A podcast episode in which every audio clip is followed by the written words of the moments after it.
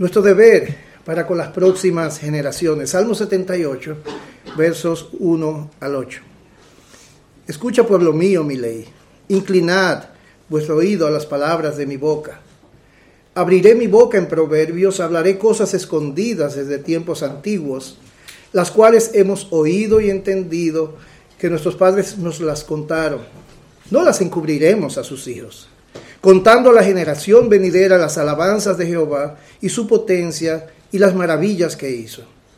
Él estableció testimonio en Jacob y puso ley en Israel, la cual mandó a nuestros padres que la notificasen a sus hijos para que lo sepa la generación venidera y los hijos que nacerán y los que se levantarán lo cuenten a sus hijos, a fin de que pongan en Dios su confianza y no se olviden de las obras de Dios, que guarden sus mandamientos y no sean como sus padres, generación contumaz y rebelde, generación que no dispuso su corazón ni fue fiel para con Dios su espíritu. Permítame orar. Señor, gracias. Gracias por estar en medio de tu pueblo. Gracias porque hemos sido alentados eh, con tu palabra cuando cantamos y escuchamos a, tu pueblo. La verdad es que somos edificados y te pedimos ahora que tú bendigas tu palabra bendita, eh, concede gracia a tu siervo, obra en su propio corazón y, oh Señor, atiende cada necesidad, sabiendo que nuestra mayor necesidad y única realmente es tu Hijo Jesucristo. Si alguien no te conoce, que sea reconciliado contigo, Señor. Te lo pedimos en el nombre de Jesús. Amén. Nosotros hemos convertido prácticamente este salmo, estos primeros ocho versículos del Salmo 78, como un lema que eh, pretende enfocarnos, dándonos una visión de lo que nosotros quisiéramos que fuera eh, nuestra iglesia en las siguientes generaciones, porque Dios nos ha dejado instrucción. Una de nuestras grandes oraciones precisamente tiene que ver con qué debemos hacer, qué haremos con las generaciones. Podemos tener tantas buenas ideas, ¿verdad? Pero sabemos que la fe no se trata de buenas ideas, no se trata de lo que parece razonable, no se trata de adaptarnos según los tiempos para nuevas estrategias y poder llegar al corazón de nuestros hijos y las próximas generaciones. Dios ha hablado y cuando Dios habla, habla por siempre. ¿verdad? Él nos ha dado su palabra y hacemos bien en escuchar la voz de nuestro Dios. Generaciones que ya se están levantando y a quienes, como dije hace un momento, les tocará tiempos tan difíciles en esta tierra. Quizás en este tiempo estamos viendo algunas ráfagas, ¿verdad? De, de, de esas tormentas que van a venir. Pablo le dice a Timoteo, ¿cómo serán los hombres en la medida que se acerca el tiempo del fin? Hombres que enseñan incluso en las iglesias. De hecho, tiempos cuando muchos que se acercan a las iglesias no sufrirán la sana doctrina, sino que teniendo comezón de oír, se van a amontonar maestros conforme a sus propias concupiscencias y apartarán de la verdad el oído y se volverán a las fábulas. Hermanos, hasta hace poco tiempo, posiblemente en alguna medida vivíamos en, en, eh, en una sociedad permeada por principios judeocristianos. Hoy en día se ha desatado una batalla tan cruenta contra todo lo que luzca una verdad absoluta, inmutable, independiente de los hombres, que no nos extraña que muy pronto el ser discípulo de Cristo, aún en países en los que hemos gozado de libertad de credo, ¿ah? conllevará grandes riesgos, incluso hasta la muerte. Y en el pasado reciente, tristemente, he escuchado creyentes, eh, eh, creyentes llegar a decir, yo no sé si voy a tener más de un hijo, yo no sé si voy a, a, tener hijos, porque no quiero lanzarlos a un mundo tan difícil. Y, y, eso produce tanta tristeza. Creyentes, personas que profesan fe, eh, estar aterrorizados por lo que le espera a sus proles. Amados, es el tiempo de ser fieles a Dios. Es el tiempo de levantar familias a la manera de Dios. Dios no nos deja a nuestras propias expensas y tengamos por seguro que cuando nuestro Señor regrese, le va a esperar un remanente fiel que no habrá doblado sus rodillas a los baales de su generación Y podemos ser nosotros esos, pero pueden ser nuestros hijos, pueden ser nuestros nietos, aquellos que nosotros en confianza a nuestro Señor hayamos levantado para ese eh, funesto tiempo. El Salmo 127, que también es muy conocido, no vayamos allí, utiliza una figura interesante cuando está hablando de nuestros hijos. Es aquel salmo que inicia hablando de, de Jehová edificando la casa, y en el verso 3 dice el, el, salmista que los hijos son una herencia de Jehová, que son como flechas que son lanzadas. Y habla incluso de bendición, del beneficio para esos que eh, eh, lanzan esas flechas hacia las próximas generaciones. Cuando Dios encomendó a Adán y Eva que llenaran la tierra, se refería a verdaderos adoradores que se esparcirían en el futuro por toda la tierra. Y tras la caída, los descendientes de Sed, los, los de la fe de Abraham, un pueblo, en palabras de, de Isaías 43, 21, que Dios creó para él. Un pueblo que iba a publicar sus alabanzas. Es el, esa es la calidad de esas generaciones que nosotros debemos lanzar para los años siguientes. Pero crear familias en el temor de Dios, levantar generaciones como Dios nos ha mandado en su palabra, es el medio que Él ha diseñado para que su nombre sea mantenido en alto hasta el regreso de nuestro bendito Señor y Salvador Jesucristo. Nuestros hijos son lanzados como flechas a las próximas generaciones. Y no importa cuán difícil sean los tiempos, hermanos, los hijos de Dios saben que las puertas del Hades no prevalecerán contra la iglesia de Cristo. Es normal que tengamos temor. Jesús no, no eh, eh, eh, recriminó o no amonestó a sus discípulos porque tuvieron temor. ¿Por qué estáis así? El apóstol Pablo entendía quizás que creyentes estuvieran muriendo y que otros estuvieran un poco confundidos o incómodos con la situación pero no podían estar como aquellos que no tienen esperanza. Y creo que el Salmo 78 es la provisión de Dios para servirnos de guía hacia su visión gloriosa del fin. Pienso que el Salmo 78 es una pesada ancla que permitirá que nuestro barco permanezca firme ante las terribles tormentas que pretenden destruir a las próximas generaciones. Y a la luz de, estos pensamientos, de esta larga introducción y mirando a nuestros hijos como flechas lanzadas a próximas generaciones, la pregunta que debemos responder es, o preguntas como esta, ¿cómo espero que esos pequeños, Mariel tiene hijos de 5, Teresa un año, ¿verdad? ¿Ah?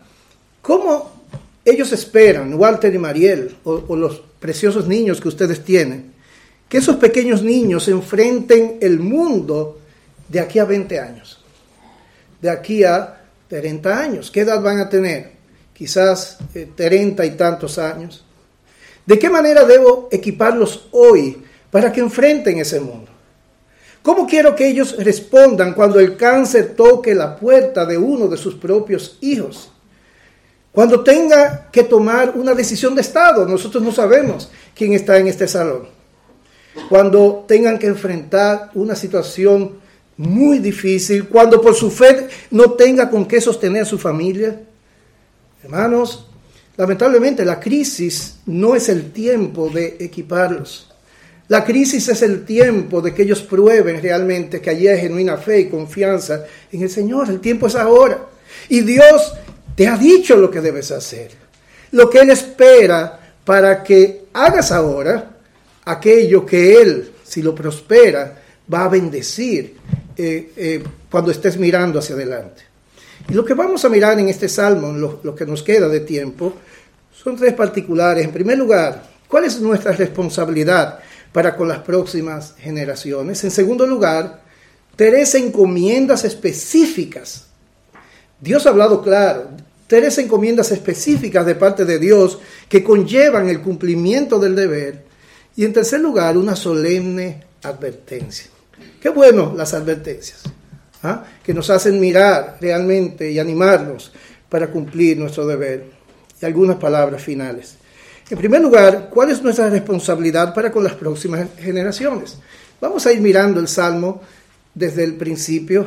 En el verso 1 dice allí, escucha pueblo mío mi ley, inclinad vuestro oído a las palabras de mi boca. Este salmo, el Salmo 78, es un salmo de sabiduría. Es escrito para instruir al pueblo de Dios. El tema es la bondad y la generosidad de Dios para un pueblo que por demás es terco y rebelde. Y lo que hace Asaf, a quien se le atribuye este salmo, es que comienza pidiendo la atención del pueblo de Dios para que puedan escuchar, exponerse a la sabiduría. Toda palabra de Dios es relevante, pero hay ocasiones en las que Dios o los autores humanos nos llaman a poner especial atención a lo que sigue porque es de vital importancia.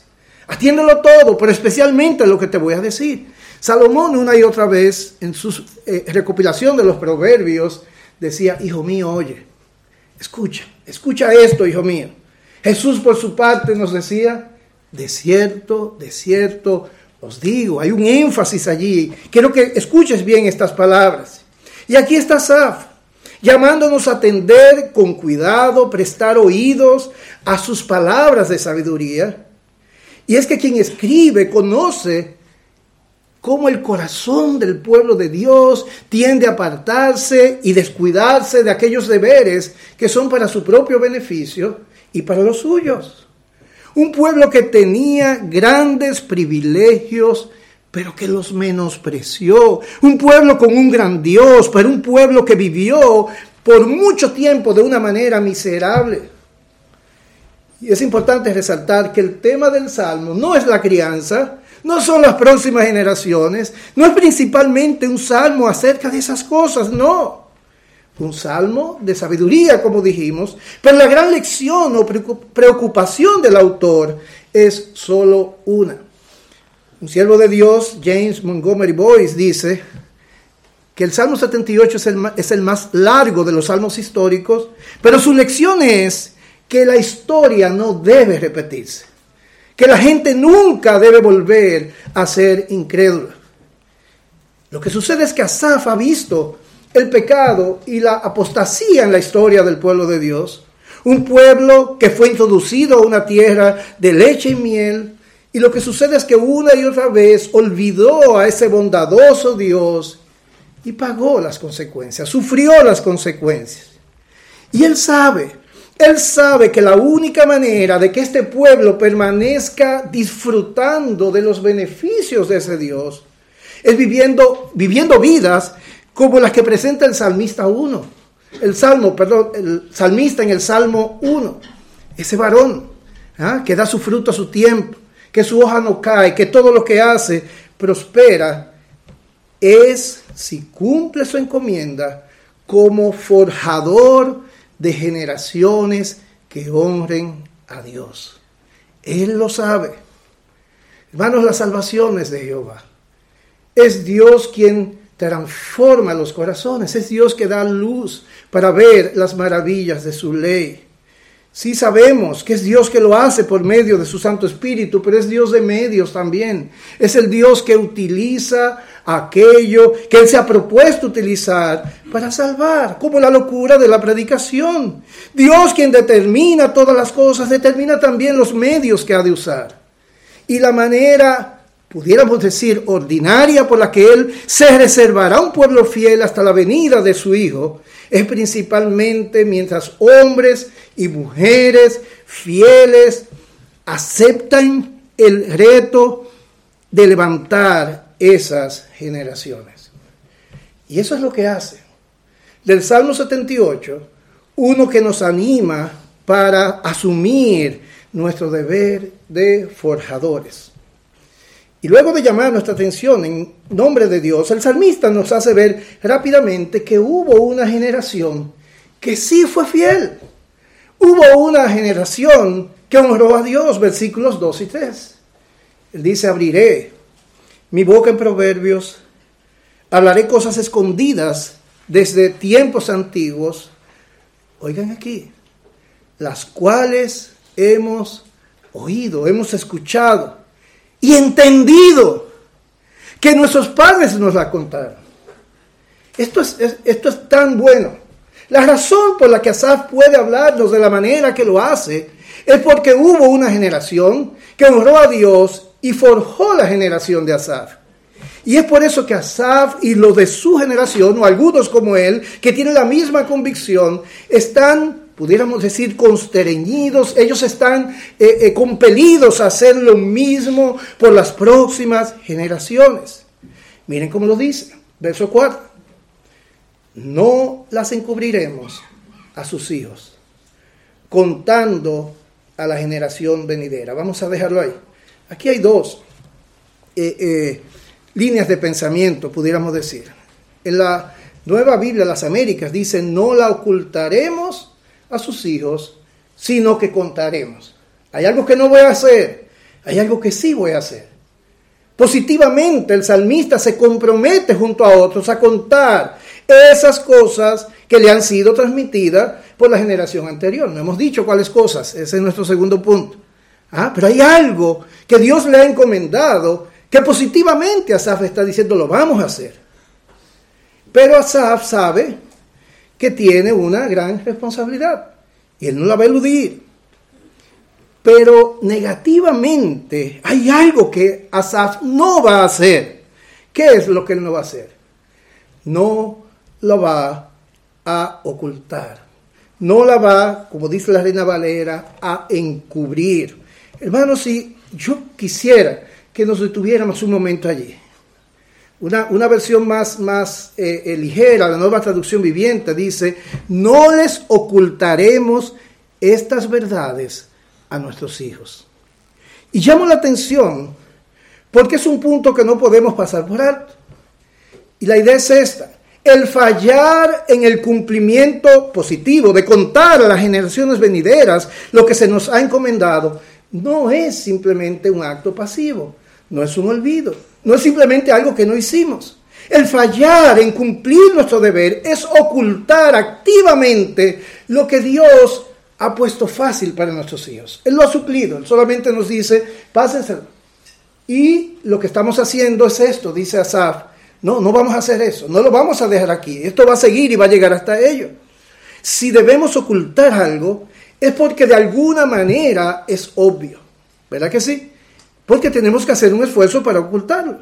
Y yo pienso que es lo que está detrás del pensamiento del apóstol Pablo cuando habla de los hombres que no tienen en cuenta a Dios en Romanos 1, 18 y 19.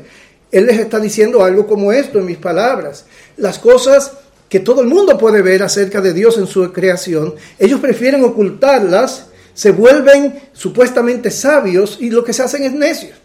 O sea, ellos detienen la verdad con injusticia. Creo que es, es el mismo acto que estamos mirando acá.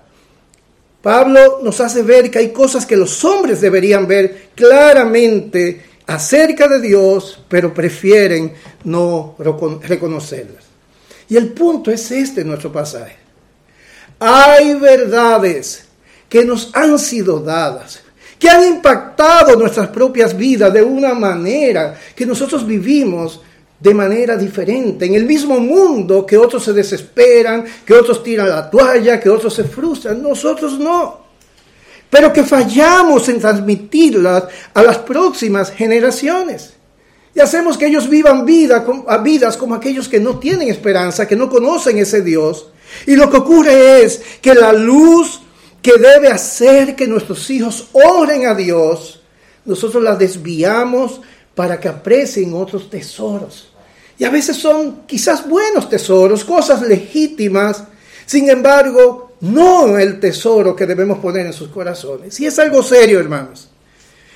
No es muy fácil conectar esta idea y pensar allí cuando está el Señor Jesucristo con sus discípulos en Mateo 19, versos 13 al 15, le llevan niños para que lo bendiga. ¿Qué hacen sus discípulos? ¿Ah? Lo impiden.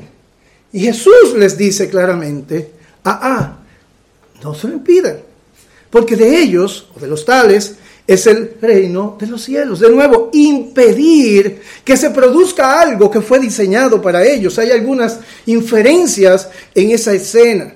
Que los niños también tienen la posibilidad de recibir el beneficio que proviene de Cristo. Que hay algo en los niños y los que son como ellos que hace que sus corazones estén más preparados, no menos, para recibir la bendición de Cristo. Que hay un mandato en ese texto explícito de no impedir que los niños sean bendecidos por Cristo. Pero ¿saben qué es lo peor? Que a veces los aliados, los siervos de Cristo, impiden que los niños reciban la bendición que es para ellos. No la ocultaremos a nuestros hijos, dice el texto. Nosotros somos por tantas razones un impedimento de que ellos vean lo que ha sido preparado para ellos. Pero hay algo más en nuestro pasaje que debe llamar aún eh, eh, nuestra atención. No solo podemos estar ocultando esto a la próxima generación, sino que podemos estar afectando muchas generaciones. fíjense cómo en el verso 6 vemos tanta profundidad allí. Nosotros pensamos en ministerios eh, de corto, corto alcance. Cuando pensamos en que llegue el Evangelio a todas las etnias, Queremos que vengan a nuestras iglesias, ¿verdad? Que vengan ellos acá. Y cuando pensamos en dejar un legado, a lo sumo pensamos en alguien que estamos viendo ¿ah? Eh, ya encaminado en la iglesia. Pero Dios mira lejos, ¿verdad? Hasta los rincones de la tierra, donde, como el apóstol Pablo decía, donde el nombre de Cristo no haya sido nombrado. Y cuando Dios piensa en profundidad, piensa tanto como un Señor Jesucristo que dice, no te oro solo por estos, sino por los que van a creer, por el testimonio de ellos. El verso 6 nos presenta eso, para que lo sepa la próxima generación, la generación venidera, y los hijos que nacerán, y los que se levantarán, lo cuenten a sus hijos. Nosotros a nuestros hijos, a los hijos que nacerán, y los que van a nacer a sus hijos. ¿Cuántas veces hemos orado así? A veces llegamos, quizás cuando tenemos hijos pequeños, Señor, concédele un buen marido, ¿verdad? ¿Eh? Concédele esto. Pero estamos orando ya por los hijos o por los nietos o los que no han nacido, por generaciones y generaciones. Eso es lo que nos propone el Salmo. Lo que hagas ahora, eh, eh, en obediencia al Señor, en, el temor de Dios, va a incidir y va a influir no solamente a tus hijos, nietos, yo, estoy en la etapa de nietos ahora, eh, bisnietos y todos los que vengan. No termina nuestra labor, porque la cosecha es grande, porque Dios es bueno, porque Dios no es injusto, porque Dios prospera a aquellos que son fieles a Él, en el sentido de la prosperidad de nuestro Dios. Aquí hay una profundidad en el ministerio. ¿Qué Dios espera que nosotros hagamos? Ahora sí, vamos a nuestro segundo punto. Ya sabemos que tenemos un deber, ya sabemos las implicaciones. Ahora bien, ¿qué? ¿Qué Dios nos ha dicho? creo que en el pasaje hay claramente tres encomiendas específicas de parte de Dios que conllevan al cumplimiento del deber. O sea, cuando Dios, estoy hablando en un sentido hipotético, así como los talentos, cuando lleguemos en su presencia, eh, hay cosas por las que Dios nos va a evaluar, podemos decir, los mayordomos deben ser fieles. Fieles en qué? En lo que se le encomendó. Hay cosas que nosotros le damos importancia y que Dios, para Dios son irrelevantes. Pero hay cosas que para Dios son relevantes, porque Él nos la ha encomendado. Y aquí hay tres encomiendas específicas. La primera de ellas, nosotros tenemos la encomienda de levantar generaciones para las cuales Dios luzca asombroso. Podemos usar varias palabras ahí. Glorioso, asombroso. Que ellos miren a Dios y digan, wow, ese es Dios. Eso está en el verso 4. Dice, contando a la generación venidera las alabanzas de Jehová. Recuerden que venimos del verso anterior donde nos fueron dadas para que la contemos a nuestros hijos. ¿Qué cosa? Eh, las alabanzas de Jehová y su potencia y las maravillas que hizo. Hay una historia, hay algo que contar. La NBI dice, hablaremos a la generación venidera del poder del Señor, de sus proezas y de las maravillas que ha realizado. Y si nos fijamos un poco, el lenguaje que utiliza el Salmo en este verso es uno que parece muy, aparece muy frecuentemente en las escrituras del antiguo pacto. Dios presentado en su grandeza, en su majestad, pero un Dios que hace eh, eh, eh, cosas extraordinarias. Dios es un Dios, podemos decir humanamente hablando, que se esmera en lucir grande como lo que Él es y hacedor de maravillas. Cuando las naciones vecinas, específicamente los cananeos, escuchaban acerca de Dios, temían. Rahab, recuerden, Josué capítulo 2, versos 9 y 10. El argumento de Rahab es ese, no, miren, llévenme con ustedes, porque hemos oído acerca de su gran Dios. Y le dice, este pueblo ha desmayado por causa de vosotros. ¿Por qué? Porque ustedes son tan fuertes. No, porque hemos oído que Jehová hizo secar las aguas del Mar Rojo delante de vosotros cuando salisteis de Egipto. De Egipto, la gran potencia. Y lo que habéis hecho a los dos reyes de los amorreos que estaban al otro lado del Jordán, a Seón y a Og, a los cuales habéis destruido. Eso hizo vuestro Dios. Raab respondió en verdadera fe ante lo que escuchó de Jehová, pero no los demás cananeos. Sin embargo, Dios lucía asombroso para ellos. El que miremos a Dios de esta manera no significa que nuestros hijos van a ser salvos. Pero cuando ellos piensan acerca de Dios, debe latir más, más rápido sus corazones. Lo primero que Dios espera es que hagamos con las próximas que hagamos con las próximas generaciones es que le presentemos a un Dios majestuoso. Qué pena da cuando escuchamos algunos de nosotros adultos contando historias aburridas acerca de Dios. ¿Ah? como si fuera un Dios pequeño, comparado, no sé cómo se llama acá, eh, el ratón Miguelito. Eh, eh. No. Y no tenemos que hacer un gran esfuerzo para que ellos tengan esa imagen de Dios. Lo que nosotros miramos en las páginas de las escrituras es impresionante. Y para que no pensemos que son cosas solamente de Asaf, que él, eh, bueno, él era músico y eso, y, quiso poner cosas bonitas. No, eso está en toda la Biblia. El Salmo 145, versículos 4 y 7. Oigan, estamos hablando del deber de presentar a un Dios grande que ha hecho cosas majestuosas, cosas grandes. Salmo 145, versículos 4 al 7. Generación a generación celebrará tus obras y anunciará tus poderosos hechos. Quiero llamar la atención sobre el lenguaje utilizado por el salmista. No solamente hay sustantivos, hay adjetivos muy bien colocados. Generación a generación celebrará tus obras y anunciará tus hechos, tus poderosos hechos, y en la hermosura de la gloria de tu magnificencia. Y en tus hechos maravillosos meditaré. Del poder de tus hechos estupendos hablarán los hombres, y yo publicaré tu grandeza. Proclamarán la memoria de tu inmensa bondad y cantarán tu justicia. No sé, hermanos, pero cuando yo estoy escuchando esto, es más que transmitir información. ¿Verdad? Hay una pasión, hay algo que desborda el corazón de aquel que está transmitiendo estas historias. ¿Han visto la diferencia de alguien que cuenta una historia aburrida y de alguien que cuenta una historia de algo que le ha impresionado y ha marcado su vida? Es eso. Salmo 102, versículos 15 al 18.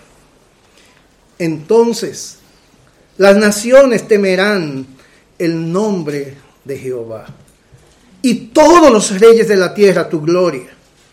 Por cuanto Jehová habrá edificado a Sión y en su, y en su gloria será visto.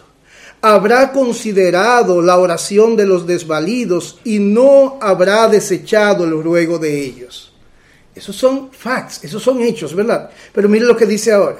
Se escribirá esto para la generación venidera. El pueblo que está por nacer alabará a Jehová. Cuando nosotros transmitamos eso, cuando nosotros eh, eh, eh, hagamos, pongamos a Dios, a un Dios grande delante de sus ojos, los niños aman a sus héroes. ¿Es así o no? ¿Ah? Aquí hay un parque, eh, Warner. ¿Ah? Y los niños quieren tirarse fotos con los personajes. Y por lo regular, nosotros lamentablemente, con relación a lo que Dios nos ha dejado, levantamos héroes débiles delante de nuestros hijos. Héroes que parecen que se colocan en un lugar muy alto, finalmente caen y nuestros hijos caen con ellos. Y nos preguntamos qué sucedió. Ellos los imitan, ellos quieren ser como ellos. Así que ellos caen cuando sus héroes caen. Y es lamentable que nosotros nos hayamos inventado una nueva traducción de la Biblia para niños, una versión a la que se le han arrancado páginas del sagrado libro y se le han colocado otras en su lugar. Y esto es así porque hay una manera de contar las historias a nuestros hijos que exalta a los personajes, a los hombres centrada en el hombre. Hay una manera de contar esas mismas historias que honra y exalta a Dios. Hay una manera de contar las historias que al final ellos quieren ser como aquel niño David, que a pesar de ser pequeño y tener solamente una onda, pudo vencer un gigante. ¿Ah? O la labor impresionante de Moisés, o aquel niño que llevó sus panes y peces y, puso, y puso lo poco que tenía delante de Jesús. Tú debes hacer así como ese niño. Y dirigimos sus ojos a personajes que están colocados allí precisamente para mostrar su pequeñez y poner nuestros ojos en quién debemos poner. ¿Y saben qué es lo, qué es lo extraordinario? Que la Biblia fue narrada con ese lenguaje que más bien subestima al hombre y exalta a Dios. Voy a poner solamente un ejemplo. Cuando yo era niño, casi ninguno de ustedes había nacido, se cantaba una, eh, bueno, Creo que hasta hace poco hay algo que se llama Superlibro, ¿verdad que sí? Que tiene canciones de niños. No sé si lo conocen por acá. Muy bien. Había una cancioncita que decía que un simple muchachito llamado David, ¿ah? que tenía una onda y giró y giró y la tiró y el gigante se cayó. Obviamente, el gran ausente de allí es nuestro Dios.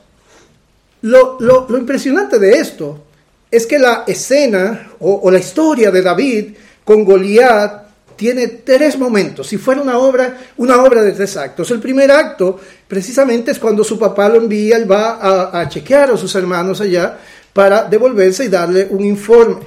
Resulta que miren el lenguaje de David. Él se encuentra allí una escena, por lo demás grotesca, inaceptable. Dice, ¿qué hará? Estoy en primero de Samuel 17, versos 26, sí. ¿Qué harán con, al hombre que venciera este filisteo y quitare el oprobio de Israel? Porque ¿quién es este filisteo incircunciso? ¿Para qué? Para que provoque a los escuadrones del Dios viviente. La segunda escena está él frente a Saúl, que pretende darle su armadura para que de alguna manera él se pueda proteger, aunque sea que parezca allí un, un pedazo de carne sobre una armadura y el gigante no le haga nada, ¿verdad? Pero ¿qué le responde David? Versículo 34. Tu siervo era pastor de ovejas, de las ovejas de su padre. Cuando venía un león, un oso, tomaba algún cordero de la manada, salía yo tras él, lo hería, lo libraba de su boca, y si se levantaba contra mí, yo le echaba mano de la quijada y lo hería y lo mataba. Míralo ahí, fuese león, verso 36, fuese oso, un siervo, lo mataba. Y este filisteo incircunciso será como uno de ellos, porque ha provocado al ejército del Dios viviente. Y mire la parte que se quita normalmente de las historias contadas a los niños. Añadió David, Jehová que me ha librado de las garras del león y de las garras del oso, él también me librará de la mano de este filisteo. No se trata de mí. Nuestros hijos no tienen que ser como David. Nuestros hijos deben confiar en el Dios de David. Pero todavía David en un tercer acto está frente a Goliat y su discurso no cambia. Versículo 46. Jehová te entregará hoy en mi mano, yo te venceré, te cortaré la cabeza, daré hoy los cuerpos de los filisteos a las aves del cielo, a las bestias de la tierra, y toda la tierra sabrá que hay Dios en Israel, y sabrá toda esta congregación. Oigan esto, ¿por qué estoy yo aquí? Porque un niño, porque una onda. Sí, él piensa que lo estoy tratando como si fuera un animal, con una pequeña piedra, para que todo el mundo sepa que Jehová nos salva con espada y con lanza, porque de Jehová es la batalla y Él los entregará en nuestras manos. Era obvio para todo el que estaba ahí que no fue David. Era obvio, menos para nuestros hijos. Porque nosotros le contamos historias que exaltan al hombre y David luego pecó horrorosamente, hermanos, porque él era débil, fuerte era su Dios. Cuando él creyó, como nos dice el Salmo 30, que él mismo era, allá decimos en República Dominicana, cuando alguien tiene un auto, eh, eh, una camioneta, creo que le dicen, para cargar, eh, le ponen algo detrás, mi propio esfuerzo. Ah, eso decía David, yo soy grande Ah, todo esto lo he hecho yo con mi mano. Jehová se aparta un segundo. ¡Guau! Y se desplomó. Ese es David. ¿Cuáles son los héroes? Solo Cristo, solo Dios. La verdadera piedad surge de querer ser como Dios, ser como Cristo. Todo lo demás es una burda imitación que se esmera en modificar la conducta y es legalismo estéril, hermano. Ese no es el camino una segunda encomienda. No solamente de hacer lucir a Dios grande delante de sus ojos, no tenemos que forzarnos por, eso, solamente ser fiel a las escrituras, hacerlo con entusiasmo, conforme a lo que estamos leyendo, ser justos. Pero en segundo lugar, tenemos una encomienda, según este Salmo 78, de levantar generaciones alfabetizadas bíblicamente a veces yo eh, eh, sé que hay personas, familias que dicen, es que ellos son muy pequeños para aprender Biblia y todo esto. Bueno, miren que dice el verso 5 del Salmo. Él estableció testimonio en Jacob y puso ley en Israel, la cual mandó a nuestros padres que la notificasen a sus hijos. Ahí hay una encomienda. ¿ah? Tiene que hacer lucir a Dios grande, pero tiene que enseñarle Biblia. La Biblia, eh, eh, eh, perdón, este pasaje es obviamente, hace referencia a aquel pasaje de Deuteronomio capítulo 6. La Biblia es consistente y explícitamente delega sobre los padres y la generación de estos, pero sobre todo sobre ellos, la responsabilidad primordial de enseñar y modelar las verdades de Dios a los niños. Amarás a tu Dios, con todo tu corazón. Verso 5, estoy en Deuteronomio 6, con toda tu alma, con toda tu fuerza. Y primeramente estas palabras estarán sobre tu corazón, dice el verso 6, y del 7 en adelante dice que tenemos una responsabilidad de diligentemente enseñar a nuestros hijos. Sí debemos tener un tiempo con ellos en el cual compartamos las escrituras, pero el énfasis aquí es mucho más que eso. Todo el día, toda ocasión, cuando estés sentado en la casa, cuando andes por el camino, cuando te acuestes, cuando te levantes. Moisés enseña que la, la, palabra de Dios debe estar en el corazón de los adultos y espera que los adultos traspasen esa palabra a las próximas generaciones. Muy brevemente, para eso debemos llenarlos de Biblia. Que si ellos fueran una esponja, como la metemos en el agua y la sacamos, ¿qué sale? Agua que de su boca, aun cuando se incomoden, lo que salga es Biblia, cuando oren, lo que salga es Biblia, cuando hablen, cuando pidan, cuando todo sea Biblia que salga de su boca. Llenarlos de la palabra de Dios, de la abundancia del corazón, habla la boca. Esto implica también, por lo menos, mostrar, enseñar todo el consejo de Dios. La Biblia es una sola historia, es una serie de pequeñas historias que están relacionadas, es un solo plan, un solo propósito, la bondad de nuestro Dios, la redención en Cristo, con momentos culminantes, ¿verdad? Eh, eh, eh, de paso, un niño puede ser instruido en todo el consejo de Dios. El pasaje que tanto citamos de 2 Timoteo 3.16 tiene un verso que le precede, donde le dice Pablo a Timoteo, desde la niñez ha sabido las sagradas escrituras. Y es entonces cuando más adelante dice, toda la escritura es inspirada por Dios y toda ella es útil. Así que Timoteo había sido instruido en las escrituras desde niño, su mamá, su abuela.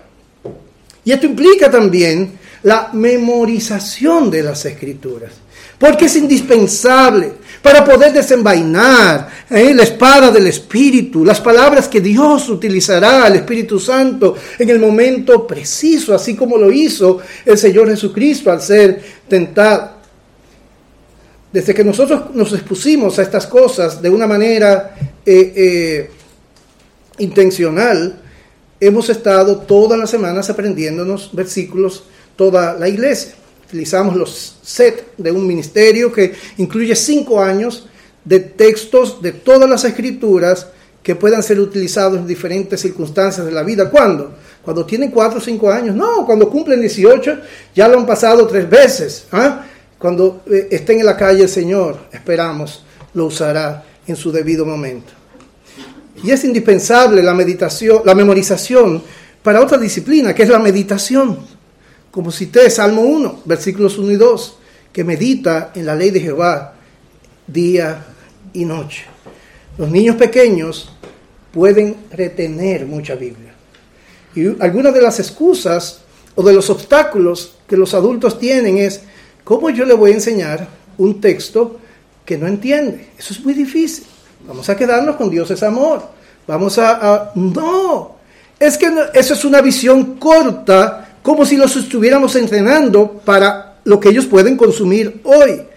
No son los psicólogos o expertos que se han detenido a mirar las etapas de crecimiento. Dios ha hecho a nuestros niños para que a muy corta edad puedan retener muchísimo.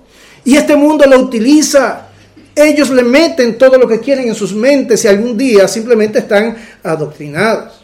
La mayoría de textos bíblicos que me sé, me los enseñó mi papá, cuando yo apenas tenía pocos años. Claro, él tenía un método eh, muy especial. Él me daba 10 centavos cada vez que me, me, me aprendía algunos versículos. En ese momento no me servía de nada. Hoy me sirve de todo. Porque nosotros debemos colocar allí toda la información, equiparlos con la palabra que luego el Espíritu Santo usará en sus vidas si nuestro Padre les concede la salvación. Hagámoslo como si dependiera de nosotros, pero en dependencia de nuestro Dios. Finalmente, en este segundo punto, tenemos una tercera encomienda. No solamente que ellos vean un Dios que luzca impresionante, asombroso delante de sus ojos, no solo llenarlos de información de toda la palabra de Dios, como lo hemos visto con los énfasis apropiados, sino que tenemos el deber, la encomienda de levantar generaciones que pongan en Dios su confianza. Verso 7. A fin de que pongan en Dios su confianza y no se olviden de las obras de Dios y que guarden sus mandamientos. Las obras de Dios que muestran a un Dios glorioso, los mandamientos de Dios colocados allí en, sus, en sus mentes, y eso tiene que permanecer. Pero el verso 7 nos proporciona propósito. ¿Por qué? Porque nuestros hijos pueden, como los cananeos, considerar a Dios asombroso, conocer todo lo que Él ha hecho y no rendir sus vidas a Cristo. Nuestros hijos pueden ser, en segundo lugar, llenados de Biblia y convertirse en grandes eruditos de las escrituras y terminar en el mismo infierno. Lo que hacemos, lo hacemos porque queremos que pongan su confianza en Cristo. Porque sabemos que Él y solo Él es su bien. Y en eso fungimos como sembradores, como bien nos dice el apóstol Pablo en 1 Corintios 3 del 6 al 8 acerca de lo que él y Apolos hacen. Es Dios quien da el, crecimiento, pero hay algo que nosotros hacemos como colaboradores. No le sumamos, Dios ha querido utilizar a siervos inútiles para hacer lo que Él nos ha asignado la tarea. Jesús dice que el sembrador salió también a esparcir la semilla. La semilla es el Evangelio. Hay un terreno, este se prepara. De eso se trata, hermanos. No robamos la gloria a Dios. Somos diligentes y rogamos por la salvación de las próximas generaciones. Y aquí está nuestra labor. Es la de ponerlos a interactuar con esa palabra que le hemos enseñado, que se generen preguntas en sus mentes y que la misma palabra provea las respuestas que tienen que ver con su existencia, con propósito, respondiendo las preguntas más significativas de esta vida. Usar la Biblia en la vida diaria para mirar a Dios y sus buenos propósitos en el contexto de la providencia. Hermanos, ahí fallamos mucho. Le enseñamos mucha Biblia, pero no la conectamos a la vida. He visto padres que tienen situaciones económicas y esos no son motivos de oración delante de sus hijos. Yo no quiero que mis hijos conozcan lo que está sucediendo. Eh, eh, pecados que pueden ocurrir en la familia, decimos, no es bueno que ellos se enteren. Hermanos, ellos se deben enterar mucho más de lo que pensamos. Porque ellos deben ver nuestra debilidad y deben ver a Dios obrando el dinero que no esperábamos fue Dios que lo envió. Ellos vivieron la tensión de saber lo que era tener, pasar un día de hambre. Ellos deben ver equivocarnos y pedir perdón delante de ellos. Ellos deben ver todo el proceso. Ellos deben ver que nosotros lo dañamos, pero que tenemos un Dios grande que puede, eh, eh, eh, que se inmiscuye las cosas de nuestra vida para nuestro bienestar. Y ese es el Dios que ellos van a buscar cuando ellos estén pasando por las mismas situaciones preparar nuestros corazones y sus corazones. Si miran la, palabra del sembrador, no en este momento, verán que hay tal cosa como una tierra que recibe la semilla. Y nosotros tenemos que preparar nuestros corazones, preparar sus corazones para la palabra. Estas son las encomiendas. Pero el Salmo concluye, en tercer lugar, con una solemne advertencia antes me decían cuando era un niño, tú aprendes a la buena o a la mala. No sé si se usa eso acá. Bueno, algunos somos animados solamente con decirnos lo que debemos hacer. Pero hay otros que somos animados cuando vemos las consecuencias de no hacerlo, ¿verdad? Sabemos de eso. Una solemne advertencia, verso 8. Y no sean como sus padres. Generación contumaz y rebelde generación que no dispuso su corazón ni fue fiel para con Dios su espíritu. No podemos ver el verso 8 sin considerar el 7. Hay un propósito para que pongan en Dios su confianza. ¿Qué hacemos? Ah, para que no se olviden de las obras de Dios, para que no se olviden de la ley de Dios, para que no se olviden quién es Dios y lo que Dios ha hecho. Y las consecuencias es un desastre total. Nosotros vivimos criticando a las próximas generaciones. Estos muchachos no respetan, malcriados y todo lo demás. Esas generaciones son forjadas por generaciones pasadas. ¿Ah? Nos quejamos de los roles de hombres, de mujeres, nos quejamos del irrespeto y, el que los jóvenes no aprecian la sabiduría, las canas. ¿Quiénes le han enseñado eso? Ok, en el lenguaje del Salmo, ¿quiénes les han ocultado las verdades que ellos y los valores y los principios que debieron atesorar en sus corazones? Asaf nos advierte de que si no somos fieles en cumplir nuestras encomiendas, vamos a cosechar gran desgracia. Todos nosotros queremos lo mejor para nuestros hijos, ¿verdad? Pero fallamos tanto en decidir e ir en pos de aquello que realmente es lo mejor.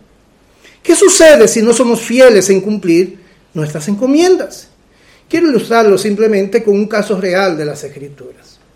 Por mucho, en el Antiguo Testamento, quizás el peor periodo que vivió el pueblo de Israel fue el de los jueces, el tiempo de los jueces. Capítulo, eh, eh, eh, perdón, desde que iniciamos jueces nos damos cuenta las cosas que están allí eh, conozco eh, padres que dicen, bueno, mi hijo me preguntó de alguien que cortaron en pedazos, como, bueno, hay tantas historias extrañas. Pero antes de jueces está Josué. Y llegando al final del libro de Josué, cuando ya nos habla acerca de, de su muerte, dice el capítulo 24, verso 29. Después de estas cosas murió Josué, hijo de Nun, siervo de Jehová, siendo de 110 años. Y le sepultaron en su heredad en Timatzera, que está en el monte de Efraín, al norte del monte de Gaz. Y sirvió Israel a Jehová todo el tiempo de Josué y todo el tiempo de los ancianos que sobrevivieron a Josué y que sabían todas las obras que, que Jehová había hecho por Israel. Y quería llamar la atención acá. Cuando Josué sale de Egipto, era un adulto joven, ¿verdad? Y hubo alguien más que salió junto con él, de su misma edad, Caleb. Todos los adultos murieron. Nos dice la palabra, no entraron a la tierra prometida. O sea que ellos eran los más ancianos. Todos los demás, que ya eran los ancianos que sobrevivieron a Josué, eran discípulos, eran hijos, eran sobrinos, hermanos menores de la generación de Josué, de lo cual, repito, solo Josué y Caleb eran los adultos. Y lo interesante aquí es que Israel sirvió a Dios el tiempo de Josué y de los ancianos que sucedieron a Josué. Y eso nos dice que la influencia de Josué fue impactante, fue buena para su generación, pero dejó una generación que honra a Dios. Eso es un ministerio completo. Sin embargo, pasa poco tiempo, si ya llegamos al libro de Josué, de jueces, y en el capítulo 21, porque lo dice más de una vez, verso 25, dice, en estos días no había rey en Israel, cada uno hacía lo que bien le parecía. Y la pregunta aquí es, ¿qué sucedió? Josué fue fiel a Dios. Nos deja el sabor de que la película concluyó y que todo fue bien y que el pueblo a partir de ahí siguió sirviendo a Dios. Y solamente pasamos unas páginas en las escrituras y ya hay todo un desastre. Cuando nos devolvemos a jueces capítulo 2, allí inicia donde lo dejó eh, Josué 24, que es con la muerte de Josué. Repite prácticamente lo mismo. Jueces 2.10. Y toda aquella generación también fue reunida a sus padres. Y se levantó después de ellos otra generación. No la de Josué, no de la, que sucedieron a Josué. Una generación que no yo creo que ya a estas alturas, con el Salmo 78, estamos familiarizados con el lenguaje, que no conocía a Jehová ni la obra que él había hecho por Israel. ¿Y cuál es la consecuencia? Después los hijos de Israel hicieron lo malo ante los ojos de Jehová y sirvieron a los Baales, dejaron a Jehová, el Dios de sus padres que los había sacado de la tierra de Egipto, y se fueron tras otros dioses, los dioses de los pueblos que estaban en sus alrededores, a los cuales adoraron y provocaron a ir a Jehová.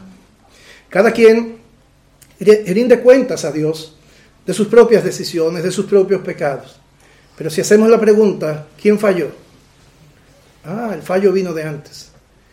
El fallo vino de la generación anterior. Hubo algo que ellos asumieron, lo celebraron, lo disfrutaron, pero no hicieron su deber para que cuando ellos no estuvieran, hubiera una generación que conociera a Dios y las obras que Dios había hecho. Y nadie quiere lo peor para sus hijos, nietos, para las próximas generaciones. Dios pone un peso en nuestros corazones diciéndonos, muy bien, yo te he dicho lo que hacer, eh, no solamente con tu vida, sino con las vidas que he puesto en tus manos. Unas palabras finales, hermanos. Esto no es para Saf y los cantores y el pueblo hebreo de aquel tiempo, eso es para nosotros. ¿Y cuánto más en este tiempo? En primer lugar, es una ardua labor, la cual no somos capaces de cumplir con nuestras propias fuerzas. ¿Verdad que no? Eso lo sabemos. Dios me libre de, de, poner una carga sobre sus hombros que ninguno de nosotros puede llevar. Siempre hay un sentido de insuficiencia y aún en la labor terminada debemos encomendarnos al Señor. Siempre lo haremos en debilidad, Las matemáticas de Dios no son como las nuestras. Hombres fieles tienen hijos que se apartan, hombres malos tienen hijos piadosos, porque en definitiva es nuestro Dios. Sin embargo, que nuestra incompetencia no subestime la gracia de Dios en nuestras vidas, sus promesas, porque nos ha dicho lo que debemos hacer y debemos ser fieles a Él. En segundo lugar, si reconoces y el Espíritu de Dios trata con nuestros corazones y tenemos una conciencia tierna y hacemos bien en responder bien, si reconoces que no has sido diligente en estas cosas, no excuses tu pecado. No digas es que yo era recién, eh, eh, había venido a los pies de Cristo, pastor, pero yo no conocía estas cosas. No excuses tu pecado. Para eso está la gracia.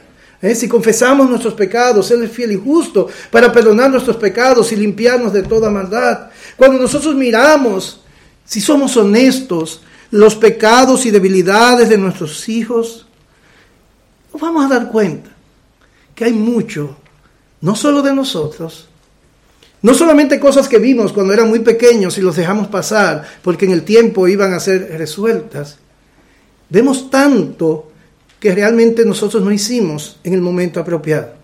Un hombre de Dios dice en uno de sus libros, he observado a través de los años que los padres tienen más culpa por los hijos rebeldes que la sociedad, que los compañeros, que cualquier otra influencia que los padres tienden a culpar. Muchas veces me encuentro con padres que han violado casi todos los principios bíblicos de la crianza, que buscan ser exculpados de su responsabilidad por la desobediencia de sus hijos. Termina la cita. ¿Estás haciendo hoy lo que debes hacer? Es tiempo de decir, Señor, eh, en mi debilidad es lo que he hecho, perdóname. Ayúdame, te haré algunas preguntas. ¿Has orado lo suficiente por tus hijos? Primero oras antes de tomar una decisión que le competa. ¿Qué tomas en cuenta para tomar esas decisiones? ¿Estás capacitado para ser un buen padre? Cuando meditas en lo que Dios valora y aborrece, ¿cuánto meditas en eso? ¿De qué manera ellos entienden y estiman esas cosas? ¿Conoces cada una de las debilidades de tus hijos? Entonces, cuando va a enfrentarse a una tentación particular, ¿lo preparas apropiadamente? ¿Qué plan específico tienes a corto, mediano y largo plazo en cada caso? ¿Están trabajando juntos en esto? ¿Tienen tus hijos suficiente instrucción e información sobre cada cosa relevante? ¿Conoces las aspiraciones de tus hijos? ¿Por qué no estás de acuerdo con la profesión que has escogido? ¿De qué manera tú has incidido en esa preferencia? ¿Conoces lo que cautiva el corazón de tus hijos? Porque te extraña entonces la pareja que has escogido. ¿De qué manera tú o tu esposa han sido un modelo a seguir para ellos anhelar eso? ¿De qué manera han sido el estándar esperado por ellos? ¿Has vivido intencionalmente para ser un modelo para ellos? Son tantas preguntas que Dios nos puede hacer. Y vamos a darnos cuenta que quizás no siempre hemos eh, invertido en aquello que es pan realmente. En tercer lugar, sé intencional, como si dependiera de ti y espera en el Señor. Dios nos muestra eso en el antiguo pacto y animó al pueblo de Dios a ser intencionales. Haz de cada cosa en tu vida un monumento que ellos puedan, al que ellos puedan mirar y recordar quién es Dios y lo que Dios ha hecho. Voy a citar abuelo de de tantos ejemplos que hay en el antiguo pacto. En Josué capítulo 4 se acumulan 12 piedras al lado oeste del Jordán. ¿Para qué? El texto dice, para que cuando vuestros hijos pregunten a sus padres el día de mañana diciendo, papi, mami, ¿qué significan esas piedras? Ellos hacen preguntas. Entonces le explicaréis a vuestros hijos diciendo, Israel cruzó este Jordán en tierra seca porque el Señor vuestro Dios, ese es el lenguaje. Éxodo 13, allí está en el contexto de la, Pascua, dedicar el, el, primer recién nacido de la matriz. ¿Para qué? De modo que cuando tu hijo te pregunte en el día de mañana diciendo, ¿qué es esto? Le dirás, eso es la palabra de Dios. Con mano fuerte nos sacó el Señor de Egipto, de la casa de servidumbre. Deuteronomio 6:20. Siempre debemos obedecer los mandamientos y hacer lo que es correcto. ¿Para qué? Ah, cuando en el futuro tu, hijo te pregunte diciendo, ¿qué significan los testimonios, los estatutos y los juicios que el Señor nuestro Dios os ha mandado? Entonces dirás a tu hijo, Aramos, éramos esclavos de Faraón en Egipto y el Señor nos sacó de Egipto con mano fuerte. Éxodo 16, 22. Poner un gomer lleno de maná en el arca y mantenerlo a través de sus generaciones. ¿Para qué? Para que vean el pan que yo os di de comer en el desierto cuando os saqué de la tierra de Egipto. Levítico 23, 42, un ejemplo más. Vivir en tabernáculos durante siete días. ¿Cuál era el propósito? Para que vuestras generaciones sepan que yo hice habitar en tabernáculos a los hijos de Israel cuando los saqué de la tierra de Egipto. Yo soy el Señor vuestro Dios. ¿Somos así de intencionales? Haciendo ahora lo que les va a beneficiar los momentos cuando tengan preguntas y no tengan a dónde mirar. Cuarto lugar y finalmente, en Cristo siempre hay esperanza últimas instancias no dependes de lo que corres, sino del Dios que se deleita en salvar. Si bien el padre del hijo pródigo es Dios mismo, una paternidad perfecta, la escena de un hijo que se aleja por años y años, que menosprecia la fe, que parece aborrecer ¿ah? toda la instrucción y todo lo que recibió en su hogar y después de que su vida se convierte en miseria absoluta, ¿ah? todo gastado, sin embargo, regresa a su casa. Nos enseña que ese no es necesariamente el fin de la historia cuando confiamos en nuestro Dios. Quiero concluir con una pequeña anécdota. Nosotros tenemos un joven allá en la iglesia por el cual su papá oró por eh, muchos años. Mi papá se llamaba Luis Jiménez, un hombre que si lo mirábamos eh, no tenía mucho que darle. Eh, vino a los pies de Cristo, entrado en años, su vida eran los casinos, él manejaba, coordinaba las jugadas, las apuestas, todas estas cosas, manejó mucho dinero, votó mucho dinero, estuvo, se casó después con una, con la mamá de Daniel, quizás le llevaba unos treinta y tantos años, pero él se propuso lo poco que tenía, eh, mantenerse leal a su hijo, y lo llevaba siendo un niño, recordábamos a la iglesia. Creo que no sé si María le dio clase a escuela dominical en algún momento. El papá murió hace unos años. Y creo que un año o dos después, Daniel entró por la puerta de la iglesia. Hoy él fue bautizado, ama a Cristo, sirve en la iglesia se va a casar y está recibiendo eh, consejería prematrimonial. Su papá no lo vio venir a los pies de Cristo, pero hoy está sirviendo al Señor. Es difícil nosotros pensar en Daniel y realmente no eh, mirar la bondad de nuestro Dios, aún más allá de nuestra debilidad. Vamos a orar. Señor, gracias. Gracias en esta mañana porque tú eres fiel, porque todos, eh, la sabiduría de este mundo, Todas nuestras buenas intenciones y buenos planes siempre van en contra de lo que tú has establecido claramente. Y no solamente nos has dejado preceptos, nos has dejado ejemplos, buenos ejemplos, malos ejemplos, y hablas a nuestros corazones. Ayúdanos, oh Dios, ser leales a ti, eh, siendo buenos mayordomos con aquellos que tú has puesto bajo nuestra influencia.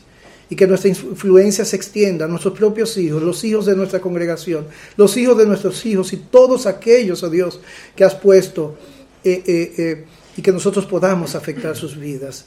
La respuesta es Cristo. El gran problema de, ellos es el mismo de toda la, época, no, no colocarte a ti, darte el lugar que solo a ti te merece, y tratar de ser como dioses, manejar sus propias vidas, cuando esto simplemente los lleva a su propia desgracia y de los suyos.